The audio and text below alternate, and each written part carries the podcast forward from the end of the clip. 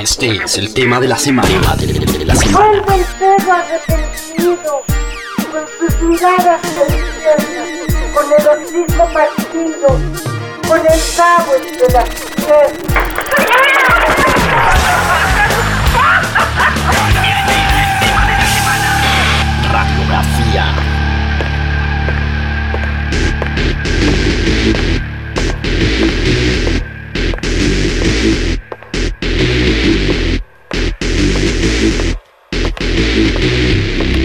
Hola, soy Chayo y están escuchando Latin Rock. Un, dos, abre el cassette, siente la pasar por alcohol Finge tu muerte, haz un funeral, haz que tomen tus cenizas, oye, sirve el café Este es el latinroll.com. Vamos a conectar en este momento la ciudad de Madrid eh, con altísimo nivel de contagio. Diría que estamos ya surfeando el pico de la segunda ola. Con algún lugar de México, ahí me encuentro con Alejandro Isasi, uno de esos superhéroes a los cuales no les pones cara hasta que pasan muchísimos años. Y ahora te tengo aquí por fin y te puedo saludar, Alejandro o Chayo, no sé cómo lo prefieres. Bienvenido al Latin Roll. Eh, mucho gusto estar aquí. Eh, Alejandro Chayo, bueno, mucha gente acá me dice Chayo. Eh, cualquiera de los dos jala. no funciona. ¿Hace cuánto te dicen así? ¿Es como un apodo de, de juventud o, o un- como, como un poco te cargas en la espalda ese seudónimo? No, fíjate que es un, es un apodo que traigo desde que era niño. De alguna razón este, en, mi, en mi familia yo soy el más chico, entonces eh, la, la carrilla y los chistes eran, eran muy pesados, pero también muy relajantes, ¿no? Las dos cosas. Eh, entonces yo traigo, me dicen Chayo desde niño y fue evolucionando a Chayo, a Chajota o E, como me digan ahora, que ese nombre me lo acabó poniendo un representante de la ONU una vez que trabajé como ingeniero de audio. No podían decirme Chayo normal y me acabaron poniendo Chayo. Entonces eh, es un apodo que traigo desde hace mucho. Me, me da mucha risa a veces explicarlo porque hay gente que cree que, que me llamo Rosario, porque a las Rosario les dicen Chayo. Sí. Eh, pero no, me, me llamo Alejandro y me han dicho Chayo toda la vida. Entonces es natural y chistoso las dos. ¿Dónde estás en este momento? Tú habitualmente vives en Monterrey, pero no sé si Sí. también te la pasas en Ciudad de México, cruzas la frontera eh, ahora con elecciones y todo esto. ¿Cómo, ¿Cómo está la cosa por allá? Vivo en Monterrey. eh, toda mi vida he cruzado eh, mucho la frontera a ciudades como San Antonio, Austin. Eh, me encantaba ir a los, al South by Southwest y todo esto. También viví un rato en Ciudad de México, que es otra ciudad que me encanta mucho. Tengo muchos de mis amigos están por allá y yo creo que la gente que más escucha niña está allá, entonces me encanta ir para allá. Hablemos un poco de la actualidad, antes de ponernos a hablar de hablar de niña, que bueno, los que son oyentes de Latin Roll de, de- de- de una década y media atrás sabrán que, que es como de nuestras bandas insignias favoritas de, de- la historia alternativa en nuestra lengua. Pero hablemos un poco de, de- de esto que ha salido este año, isométrico. Además que cuando salió isométrico dije, wow, por fin está el álbum solista de- de Chayo, pero, pero no, porque al final es un álbum instrumental. Y antes de eso, jugando no sé si un poco al despiste, como también ha pasado muchas veces con Niña, eh, presentaste dos canciones, Soñadores y, y Traigan a la Bestia. Cuéntame un poco cómo, cómo es esta, esta faceta eh, como solista, porque también te teníamos siempre muy ubicado adentro de tu trabajo como eh, en niña y no en, la- en una parte tan, tan, tan solista, ¿no? Eh, bueno, yo he tenido bandas desde que me acuerdo que empecé a tocar desde que tengo 16 años y una de las cosas que, que yo tengo, pues no sé, soy una bendición es que hago muchas, muchas, muchas, muchas canciones. Entonces, eh, cuando estoy en una banda, pues propongo, digamos, 10 canciones, pero luego se quedan otras 12 o 13 que no entran a ningún lado. Y a veces me dan ganas así como de nada más sacarla sin el emblema de una banda, porque sacarla con el emblema de una banda es a veces mucho compromiso. de- por ejemplo, en el caso de Niña, si, me, si, si quisiera sacar una rola electrónica, con Niña no le vendría bien con la historia que tiene de, de ser una banda de rock. Entonces, en esas trabas como compositor me, me, me, me quise aventurar en sacar la música nada más con mi nombre para ya quitarle el peso de, de tener que estar casado con algún tipo de género. Entonces yo como compositor estoy proponiendo esta nueva faceta de mí donde ya traigo esta música que intento pasarla por los menos filtros posibles. Claro, pero Niña sigue existiendo porque además yo Sí. he notado que Niña, probablemente tú eres uno de los miembros fundadores, pero hay mucha gente que ha hecho suya la música de Niña y que ha pertenecido a la banda. Es como, como un colectivo, ¿no? Termina entrando y saliendo gente. La última vez que Ajá. hablamos con Niño fue, Ni- con, con Niña fue con Gino y nos contaba un poco eso, ¿no? Que era la parte como colectivo. Sí, yo creo que, bueno, en mi punto de vista muy, muy personal, las bandas son un, como un ente inmortal, ¿no? Entonces, unos entran, otros salen, a veces, a veces te gustan los integrantes que están, a veces no. Eh, pero en este caso, Niña, nosotros somos un colectivo de, de músicos. El, yo soy el que quedó de todos estos, pero han entrado y salido muchos de nuestros amigos. Eh, por ejemplo, te doy el caso de Mauricio Terracina, que nos ha acompañado desde el principio y de repente es el baterista de Niña y luego de repente yo toco en su banda de Vulture y así hemos estado como compartiendo bandas, proyectos, música. Entonces Niña tiene ese aspecto donde eh, a nosotros como músicos y amigos no nos conviene que muera porque es una excusa para juntarnos y seguir haciendo música. Y por el otro lado tenemos a los que les ha gustado, que también pues no tiene caso que les mates una banda que realmente les gusta nada más porque los integrantes no coinciden en alguna ideología, ¿no? Entonces, esta banda en nuestro aspecto como nosotros como amigos se quedó así inmortalizada y nos encanta que se quede así. Volviendo a lo, a lo tuyo, a lo más reciente, hablemos precisamente eh, en principio de Soñadores y Traigan a la Bestia. Además son dos canciones ah, que no tienen nada que ver con niña, me parece, me da la sensación. Aunque al estar hay algo, hay, bueno, evidentemente se nota un montón que, que- que es algo escrito y hecho por ti, pero es como una cosa completamente eh, distinta, ¿no? Y... mm, y también uh, hablemos un poco de, de- de- de ese par de canciones, así como sueltas, no sé si van a ser parte de, otra colección de canciones como ocurrió con Isométrico, que Isométrico al final sí fue una colección de canciones completa y mucho más como instrumental y también en otro plano sonoro. Eh, sí, estas dos canciones que están sueltas son parte de un disco que eh, estoy sacando los sencillos desgraciadamente con esto que pasa de la pandemia y lo que nos está pasando en esta actualidad. Todos los releases y mi tiempo de sacar los sencillos está un poquito afectado. Pero originalmente estoy pensando sacar uno cada mes o dos meses eh, hasta completar el disco. El disco se llama Antimateria y es un disco que precisamente eh, está muy interesante en el aspecto que ninguna canción parece tener sentido con la otra. Eh, en- en- me puedes encontrar una línea de composición, como dices, de que puedes decir esto se parece a lo que hace Chayo o lo que hace de niña, pero si comparas una canción con la otra, eh, no, no, no parecen tener así un sentido de, o sea, si me agarrara una disquera me pondría un regaño, me decía, vas de regreso y lo vuelves a componer todo y me traes un sencillo. Entonces, en, en este aspecto de experimentarme, quise hacer esto, de cambiar de géneros entre las rolas y de hecho este disco del álbum El Isométrico es una mini probada de ese tipo de, de pensar, donde estoy cambiando de la misma manera de lo que voy a hacer en el disco de Antimateria, pero con tracks de un minuto en lugar de canciones completas de tres, cuatro minutos. Claro, está, el, el isométrico cuando lo escuché me da la sensación de estar escuchando como bandas sonoras de arcade, como eh, Sí. el, el- el Mexican Ninja es como si estuviera, me recordó mucho cuando, cuando era niño y jugaba en la en Nintendo Contra o, o- o Mortal Kombat. ¿sabes? Como una cosa así. Sí. Me, me da esa sensación en, en muchas de las canciones que, que, están como metidas en, un universo de, de- esos beats con, los que, con los que crecimos tanto esas maquinitas, ¿no? Sí, de hecho están totalmente inspirados en, la, en, las, los instrumentos que usé. Estoy usando eh, librerías de Sega Genesis, estoy usando...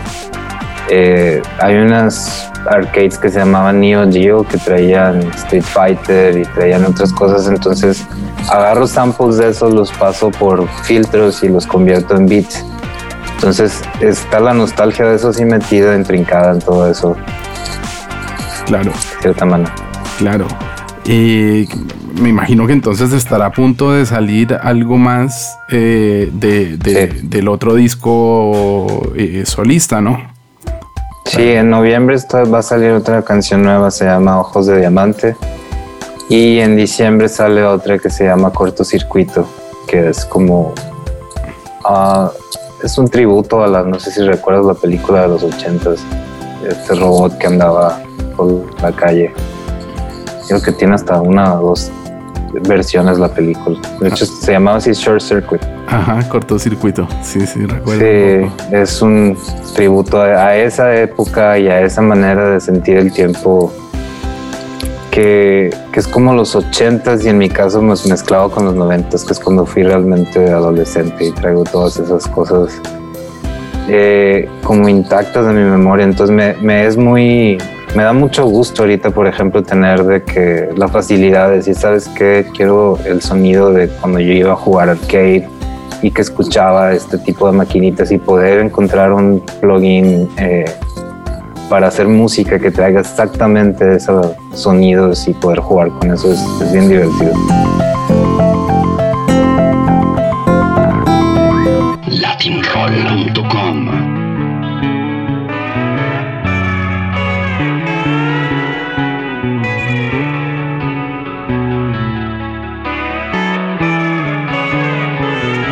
minutos el tiempo pasa en cuenta regresiva hacia el momento en donde todo se termina gracias a tus sueños tan vacíos que fueron llenados. Vámonos atrás en el tiempo, me acuerdo que prácticamente cuando abrimos Latin Roll en 2006, 2007 nos llegó un disco con carátula eh, verde y, la verdad es que no habíamos escuchado algo igual de México y te diría que de ningún otro, ninguna otra banda en nuestra lengua. Y era el Laredo Love. Desde ese momento empezamos a, seguir a Niña, empezamos a programar canciones. Mm, probablemente fue un poquito más tarde cuando cinco minutos eh, entró, entró fuerte en, nuestros oídos y en, la, y en la programación de Latin Roll. Y descubrimos eh, esta propuesta musical que nos, nos voló la cabeza eh, por completo. Fueron años más tarde cuando, como te comentaba antes de empezar la entrevista, por fin pudimos verlos en, en directo con tan buena o mala suerte que fue un show muy corto en, eh, cerrando una carpa del Vive Latino y, bueno, mm, la verdad es que hoy por hoy pasaron tantos años y estando en, la situación en la que estamos me siento bastante afortunado de haberte podido ver en directo con, con, con Niña, así no hayan tocado o no hayan sido de la partida algunas de mis, de mis canciones favoritas. Cuéntame cómo nace Niña y, un poco, ya me contabas como esa parte colectiva, ¿no? Pero cómo ha sido el, desarrollo y sobre todo cómo ha crecido esa leyenda, porque al final es como uno de los secretos eh, mejor guardados, todos, todos guardamos a Niña como, como una de las, de las joyas de, la música alternativa en español. Eh, pues empezamos Niña en el 95, más o menos éramos eh, cuatro chicos que estábamos en la misma escuela y pues tenemos mucha suerte de que tocamos algún instrumento, ¿no? Entonces empezamos a juntarnos, a hacer canciones y por ahí el 96 ya estábamos buscando eh, pues presentarnos, este, tener algunas víctimas que nos fueran a escuchar. y para el 96, 97 ya teníamos armada la banda lista para grabar y salir a hacer cosas, pero estábamos atorados en México, en el, en el mundo de las disqueras, donde las disqueras transnacionales, si el proyecto era de alguna manera arriesgado o los algo no les hacía clic, no te firmaban, entonces nosotros de plano decidimos hacer una disquera propia, e hicimos Happy Five Records y empezamos a hacer nuestros propios lanzamientos, pero pues nos quedamos atorados en la transición de eso. Y en esa transición, mientras nosotros hacíamos una disquera, salió la avanzada regia. Entonces, por un lado no nos subimos a, a, todo el tren donde todas esas bandas, pero por otro lado estábamos armando una disquera. Entonces, para cuando se acaba la avanzada regia, una de esas, muchas de esas bandas ya no están en parte en ese en los ojos de las transnacionales y para ese entonces nosotros ya teníamos una disquera y eso nos permitió eh, tener discos en la calle antes de que la piratería los matara, pero nos permitió que nos pues llegara hasta donde, pues a tener por ejemplo, estar hablando contigo ahorita, o sea, tener un release que nos conociera cierto eh, nicho de gente que le iba a interesar mucho que, que, nuestra banda haya sobrepasado todas esas barreras de si no tienes una disquera, si no puedes hacer esto, si la música no sale en el radio, cómo le haces, todo esto. Mm. Entonces, tenemos un cierto público con niña que muchos son músicos que quisieron hacer las mismas movidas que hicimos nosotros y unos eh, nos, nos esconden, así como dices, dicen, esta banda, este es mi tesoro, estos míos no los conozcan y tienen los discos, los atesoran y no los comparten. Entonces, somos parte de eso y también está mucho... Eh, tuvimos mucha suerte, por ejemplo, cuando nos presentamos en el Vive Latino, que nos ve gente que normalmente no tiene eh, otra manera de, escucharnos. Eh, tuvimos mucha suerte en ese aspecto, combinado con todo el esfuerzo que hicimos nosotros de tratar de ser una banda independiente y tratar de, de, sobrellevarlo. Entonces, Niña tiene desde, desde el 96 este, tratando de hacer esto por nuestra cuenta realmente donde empezamos ya a estar cansados de que la avanzada regia no era parte de, nosotros ni nosotros nos estamos presentando fue en el 2003 que sacamos el disco rock y eso ya fue como Happy Five y empezamos a salir con las compilaciones de Happy Five empezamos a hacer un festival que se llama Happy Fest y empezamos realmente a hacer este a hacer ruido que sirvió para muchas bandas este, locales para para salir y para nosotros apoyarnos a nosotros mismos. Entonces Niña eh, sobrevivió gracias a este movimiento de más músicos y por eso han circulado mucha gente a través de nuestras bandas.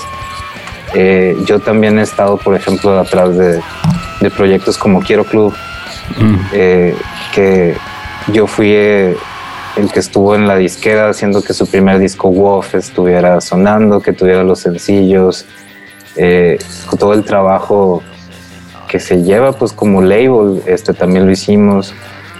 Entonces a mí me ayudó mucho para crecer en eso y desgraciadamente en el mundo de, la música y el entretenimiento si te quedas lo suficiente te vuelves el villano.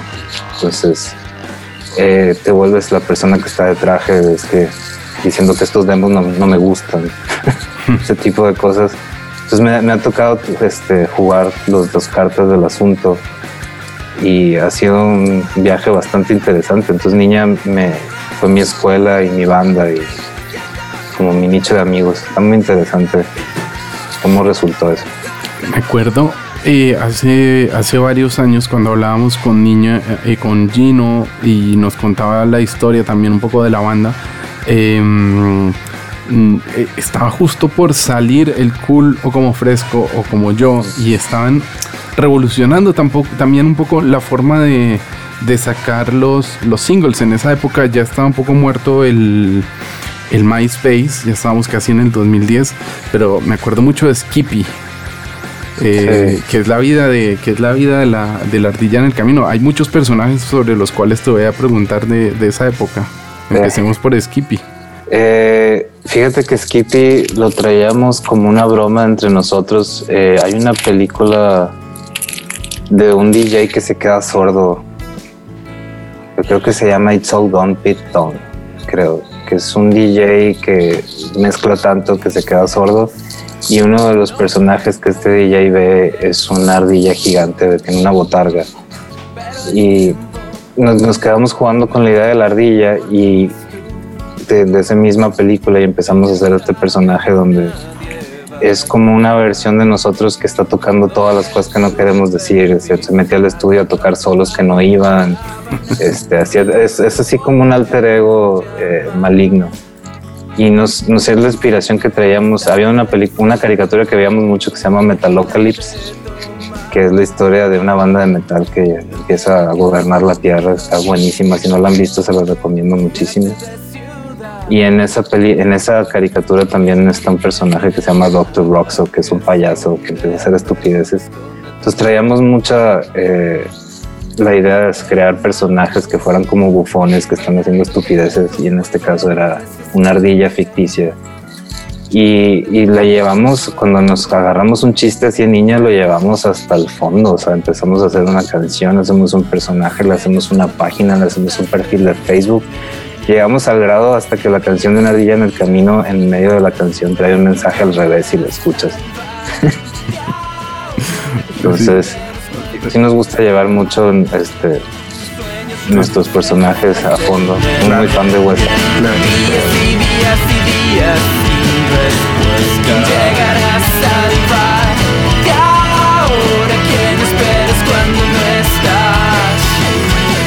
Y dejes de soñar. No te dejes ganar.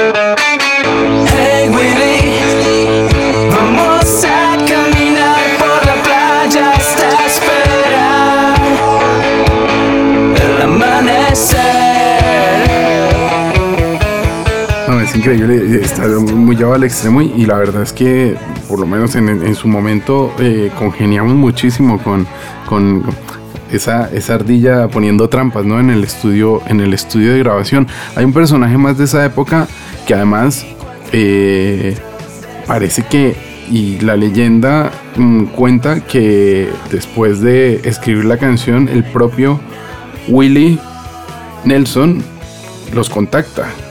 ¿Cómo, ¿Cómo fue eso? O sea, creo que Gino no lo explicó, pero también me gustaría escuchar tu versión de... Además es una canción espectacular, o sea, tú escuchas desde el primer acorde, eh, yo creo que una de las, de las canciones de amor más bonitas que le hayan escrito a, a- un, a, un, a un artista, ¿no? Yo creo que Willy debió haber flipado, como dicen acá en España. Estábamos bien, eh, bien contentos, no sé por qué nos agarramos, como te decía, nos- de repente nos obsesionamos con personajes. Willie Nelson en algún momento fue ese, este, al grado que Gino ah, hizo una portada donde se puso todo el sombrero y se puso trenzas y cuánta cosa para tomar una foto. Eh, también teníamos un amigo, bueno, tenemos un amigo en particular, se llama Esteban Sheridan, eh, que en algún momento él fue a al, al rancho de, de Willie Nelson a unas fiestas que hacía privadas. Eh, no sé si él andaba grabando a algún artista como para un documental, algo así por el estilo, pero la cosa es que consiguió que, que Willie Nelson nos diera un- una plumilla. Y eso es- estábamos obsesionadísimos con Willie Nelson, era un súper regalo y total regresó él y perdió la plumilla, ¿no? Entonces nunca tuvimos la plumilla de Willie Nelson. Pero justo sí tenemos así muchas historias de nuestras canciones, de repente nos obsesionamos así con un artista y le damos vuelo a todo. Pero Willy todo lo que es, podamos. ¿es leyenda urbana o Willy escuchó la canción y dijo eh, aprobada, aprobada por Willy? Yo creo que es leyenda urbana, pero también Gino dice que sí, ya llegamos al punto de todos los que somos de los noventas donde no tenemos pruebas, ¿no? Entonces quedamos como volando. Hay, eh, hay un remix de Chetes, puede ser, hay varios remixes de esa canción. Eh, Chetes hizo uno bien, bien interesante y creo que era el momento donde él estaba ya, acaba de recibir un Teren y estaba jugando mucho con él, entonces hacía muchos experimentos. Qué bueno. A él le quedó, le quedó bastante, eh, muy, muy interesante su remix. 24 litros de este líquido que nuestro amigo nos llama en una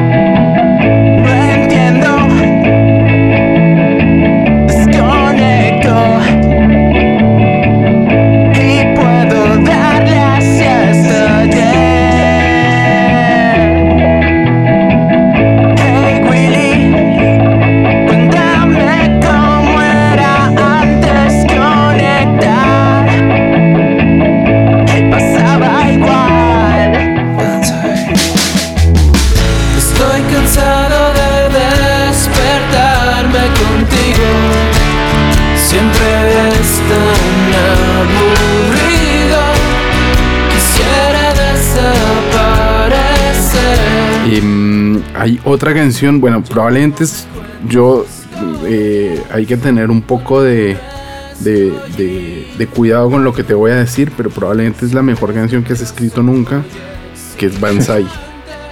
Ah, A mí me dio una patada voladora en la cabeza y en el corazón que aún hoy le doy play y me quedo como ¡bah! de piedra, ¿no?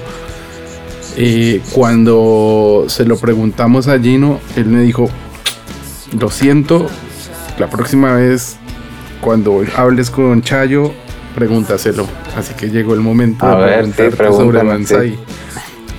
Cuéntame, cuéntame la historia de la canción, aunque también es verdad que eh, hay cosas que hay que dejarle a la cabeza del oyente, ¿no? Y si uno se siente identificado y me pasa mucho con las canciones de Cerati o cosas que, que, pues, que me han gustado toda la vida que al final las interpretas y las vuelves tuyas. Pero sí me gustaría saber un poquito tu versión sobre, sobre cómo fue escrita y, y también técnicamente hay cosas en la melodía, en la armonía de Banzai que, que me parecen espectaculares en la forma de componer. Mira, te cuento. Eh, Banzai eh, tiene una manera de componer que yo tengo, tengo muy intrincada. No sé, no se lo puedo atribuir a algún artista en específico, pero seguro es algo, algo que yo con lo que crecí en el subconsciente compongo de esa manera. Entonces, lo que hago yo es como una idea eh, espejo, donde el, el tema del que estás cantando podría ser tú, o podría ser tu pareja, o podría ser algo que significa mucho para ti. Entonces, cuando digo, por ejemplo, estoy cansado de despertarme contigo, cuando dice contigo podría ser tú, podría ser tu pareja. Entonces, la historia como corre en tu cabeza depende mucho cómo hagas el reflejo de eso. Entonces, si yo te dijera que estoy componiendo la canción hablando de sobre mí, tú me podrías decir, pues que a mí no me parece, me parece que le, estoy- le estás cantando a alguien, que es tu pareja, podría ser tu novia, tu novio, tu, tu mascota, lo que quieras, ¿no? Pero en, esta can- en esa canción en específico estoy hablando de eso, es como un mantra para recordarme en dónde estoy, quién soy y con quién me involucro. Increíble. Y, y Entonces- luego además también armónicamente hay como unas voces, unas segundas voces recitando Sí. unas cosas al unísono con la primera voz principal y hay también como una pared de guitarras desde el principio muy como con mucha distorsión pero muy escondidas, ¿no? O sea, en la producción también tiene una cosa como como muy volada y, y digámoslo así, es como una es como una violencia o como una intensidad muy contenida dentro del track. Sí, fíjate que somos, eh, somos una generación que creció escuchando demasiado Smashing Pumpkins y Nirvana, al grado donde es, la distorsión que más me gusta, pero no me gusta que todo el tiempo esté dominando la música de la manera que lo hacían en los noventas. Entonces me gusta el sonido y me gusta como encapsularlo, ponerlo así como en, en una correa, detenerlo. Entonces nos gusta mucho hacer el, el sonido wall, la pared de sonido, pero chiquita. Mm. Somos muy fans de eso y también de, de la progresión de, la, de los acordes de, de manera más alargada de lo que normalmente estás acostumbrado a escuchar en una canción de pop. Una canción de pop te maneja tres acordes aquí. A nosotros nos gusta ir tan, tan, tan, tan, tan, tan, tan. Yo creo que más o menos de la manera que lo hacía que también es algo que hace que una canción de rock te voltea a ver como qué chingados está pasando, o sea, porque estos están pasando de la regla normal que hacía ICDC, que son estos tres y ya. Entonces, que nos gusta como al- alejarnos de eso y volver.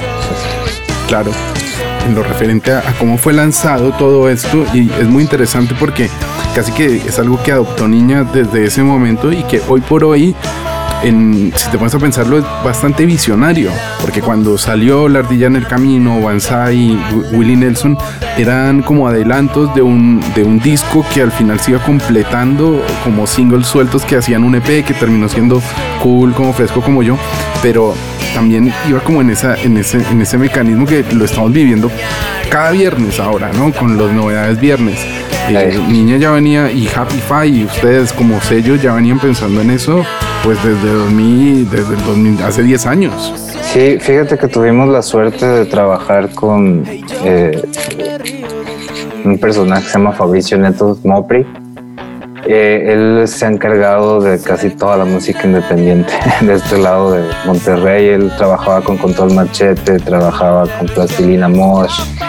Este, y con él empezamos a trabajar la disquera Happy Five y de las primeras cosas que propusimos o que él propuso entre todos es trabajar la música de la misma manera que lo hacía Motown Records, que donde no tienes al artista comprometido para hacer tres discos ni que saquen 20 releases, entonces hacíamos sencillos y le empezamos a llamar micro release. Y estos micro releases les dábamos todas las toda la influencia como si fuera un release normal de un álbum, pero de una sola ronda. Entonces después de juntar 10 de esos, eh, hacíamos una compilación. Entonces era muy aterrizado para hacer una banda independiente y un label independiente, no gastarte todo en, cosas que no sabías si iban a funcionar o no. Entonces hacías mini apuestas. Y eso nos, nos funcionó. Entonces eh, sí fue muy visionario para el punto de los independientes, pero realmente estábamos copiando lo mismo que hizo Motown Records. estábamos, eh, eh, ahí estábamos muy protegidos de ese lado. Claro. Ya más adelante pues sale el Versus, que fue como una, una recopilación. Yo la verdad es que lamento muchísimo que eh, eh, en nuestro único viaje a México y en ese Vive Latino, o sea, por un lado vimos un concierto mmm, increíble porque fue, fue, fue con mucho voltaje pero pues fue muy corto, entonces no alcanzaron casi a tocar, creo que no tocaron ni cinco minutos, o sea, 45 minutos de show, pero hablo de la, de la, del track de cinco minutos o, o algunos otros que, que, me han gustado. ¿Cómo hacen ustedes los, los, o cómo hacían, porque ahora mismo están, eh, está muy difícil tocar en directo, eh, los, las listas de temas para tocar? Porque claro, desde el 96 hasta 2019, que 2020, 2018, que salió Invasores, pues hay un catálogo de música de niña impresionante. Eh, pues fíjate que sí tenemos como, bueno, las, las, las últimas veces que intentamos este, hacer un show ya solos nosotros, eh, sin, sin esos límites de tiempo, aún así tenemos que poner este tipo de reglas, es decir, este, no más de 30, no más de 35. Sí, Porque es que ni, llega un punto, te cansas para empezar de escuchar tanto música a tanto volumen por un tanto tiempo, por más cervezas que lleves arriba. Hay un punto donde dices, o sea, ya, ya estuvo, ¿no? Entonces, intentamos que eso sea en el límite pero aún así siempre hay alguien que acaba con una canción que quería oír que no funcionó. pero intentamos hacerlo lo mejor que podemos de, de, de las que, o sea, de, del consenso general de lo que les gusta a todos tratar de tocar todos los temas que en algún momento fueron sencillos. Eso primero es lo primero que descartamos. Luego las segundas son las canciones que nos han dicho y que nos piden mucho.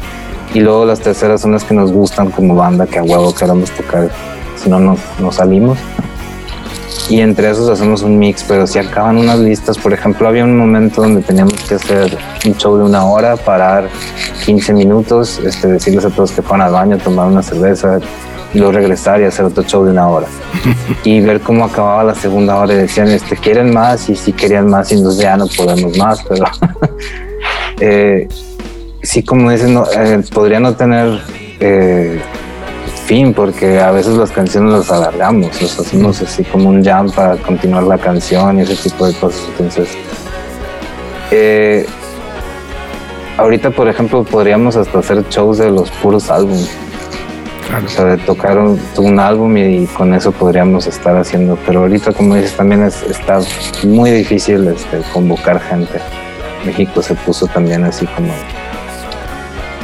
en foco rojo con todo esto de la pandemia. Justamente te iba a preguntar cómo está eso. Y eh, bueno, acá en España ha habido una, una, una, respuesta, además como nunca antes, la industria musical y la industria cultural se ha juntado eh, a pedir realmente ayudas y, y, y, de hecho hay mucha gente en, en riesgo de exclusión social, eh, sobre todo en la parte de los operadores, los backliners, o sea, toda la gente que mantiene eh, el, el, el, espectáculo porque al final, bueno, los autores, los músicos, pues tienen la posibilidad de seguir grabando, de seguir escribiendo y, probablemente también con algo de suerte de seguir grabando, pero hay gente que se está quedando completamente excluida, ¿no? Eh, ¿Cómo ves en México todo este tema en este momento? Ahorita yo creo que definitivamente nadie estaba preparado eh, para lo que está pasando. Eh, se están abriendo nuevas propuestas que creo que es una respuesta genial a lo que está pasando. Ahí, por ejemplo, te voy a decir el caso de un, de una eh, venue que tenemos aquí en Monterrey que se llama Nodriza, que es como la escena independiente de los más importantes que ha pasado en los últimos 10 años. Y ellos con todo su staff y todos sus conciertos y todos sus eventos se quedaron parados, igual que todos en marzo. Y ellos en respuesta a eso empezaron a, adecuar su, su venue a que tuviera cámaras, a que tuviera un escenario para que pudieran grabar y hacer un streaming. Y ahorita empezaron a hacer un programa que se llama Nodriza TV. Entonces están dándole otra vez este espacio a toda esta gente que se dedica por un lado al entertainment, que es los que ponen el sonido, los que ponen las luces, los que te van a hacer el streaming. Entonces se está volviendo a activar, desgraciadamente pues es muy difícil convencer al público de que de la misma manera que convenían en un concierto ahora se dedican a meterse a una computadora o un teléfono y ver el streaming, pero eventualmente eh, como todos los cambios que hemos tenido como humanidad pues te tienes que adaptar. Y eventualmente la música y las cosas que pasan en directo pues tienen que ser frescas y se van a eventualmente subir todos a eso. Es como inevitable. Y me gusta mucho la respuesta de, de no dejarse caer y de, de, buscar otros caminos y otras alternativas a poder seguir exponiendo eh, la música y a todos los que involucran y que están de alguna manera viviendo y tratando de sacar este adelante. Claro. Chayo, antes de terminar, hay otra canción que, bueno, están Invasores, este es lo último que sacó Niña, que me parece como si fuera la evolución natural de Banzai, o sea, es como, me, da la sensación que es como una segunda parte, de hecho me, da la sensación que también está escrita más o menos mm, de una manera bastante similar y es flotando. Hablando un ah, poco de esa historia, de esa canción en particular. Fíjate que esa canción es probablemente en composición del mismo tiempo de, de Banzai en cuanto a ideología. Y, esa idea me la traje a la hora de estar componiendo Invasores, que Invasores empezó como un montón de ideas en guitarras que teníamos por muchos años grabadas y en algún momento decidimos hacer un disco temático y pegar ideas y que las canciones tuvieran conexiones con otras. Y Flotando acabó siendo un pedazo de la historia de, de este personaje que es el Punk Robot, donde en un es un pedazo de una historia que en algún juré en algún momento publicarlo y luego juré nunca publicarlo porque era como una conexión del disco eh, como decías que si yo, yo sentía como el peso de que si pongo la historia eh, voy a contaminar lo que piensan de las rolas y van a hacer sus propias ideas diferentes y cuanto, ¿no? Pero en este caso yo creo que igual acabas va a estar interesante. The Punk Robot es una historia de un personaje que vino a salvar la Tierra, o más bien vino a destruir la Tierra y luego se convence de salvar. Entonces en un pedazo ya no la salva, valió madre la Tierra y va en una nave de regreso y está viendo por la ventana y ahí empieza el soundtrack de Flotando. Entonces la, la, canción habla de que pues como lo intenté, no funcionó, pero pues a fin de cuentas ni modo, entonces voy a ir flotando. entonces ahí así es como pegamos las, las ideas, pero eh, muy interesante tu observación porque sí es una composición que ideológicamente me la traje desde entonces pues a mí lo que me, me gusta ahora de que me lo cuentas es sentirme como ese punk robot en algún momento flotando en medio de, de la nada, perdiendo completamente la gravedad y dejándome ahí llevar por, por estas canciones.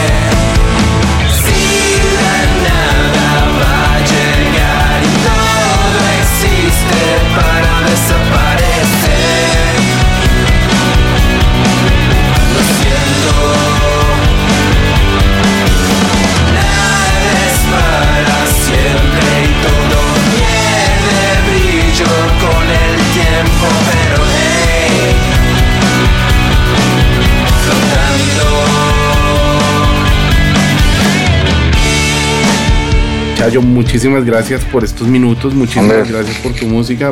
Por favor, sigue emocionándonos. Por favor, no te detengas de, crear nunca. Em, ¿Qué hacemos? ¿Qué le presentamos a los oyentes de Latin Roll? Hay tantas canciones, tantas que me gustaría eh, presentarnos. Así que quieres presentar algo de lo nuevo, algo de niña, o si quieres presentar dos, una de niña y algo de lo nuevo. Te dejo un poco carta blanca para que cierres esta, esta entrevista a tu gusto.